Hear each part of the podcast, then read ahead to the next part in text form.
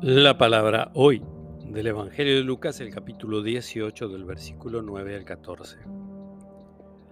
Refiriéndose a algunos que se tenían por justos y despreciaban a los demás, Jesús dijo esta parábola. Dos hombres subieron al templo para orar. Uno era fariseo y el otro publicano. El fariseo de pie oraba así. Dios mío, te doy gracias porque no soy como los demás hombres que son ladrones, injustos y adúlteros, ni tampoco como ese publicano.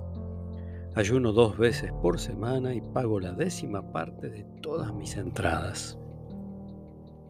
En cambio el publicano, manteniéndose a distancia, no se animaba siquiera a levantar los ojos al cielo, sino que se golpeaba el pecho diciendo, Dios mío, ten piedad de mí, que soy un pecador.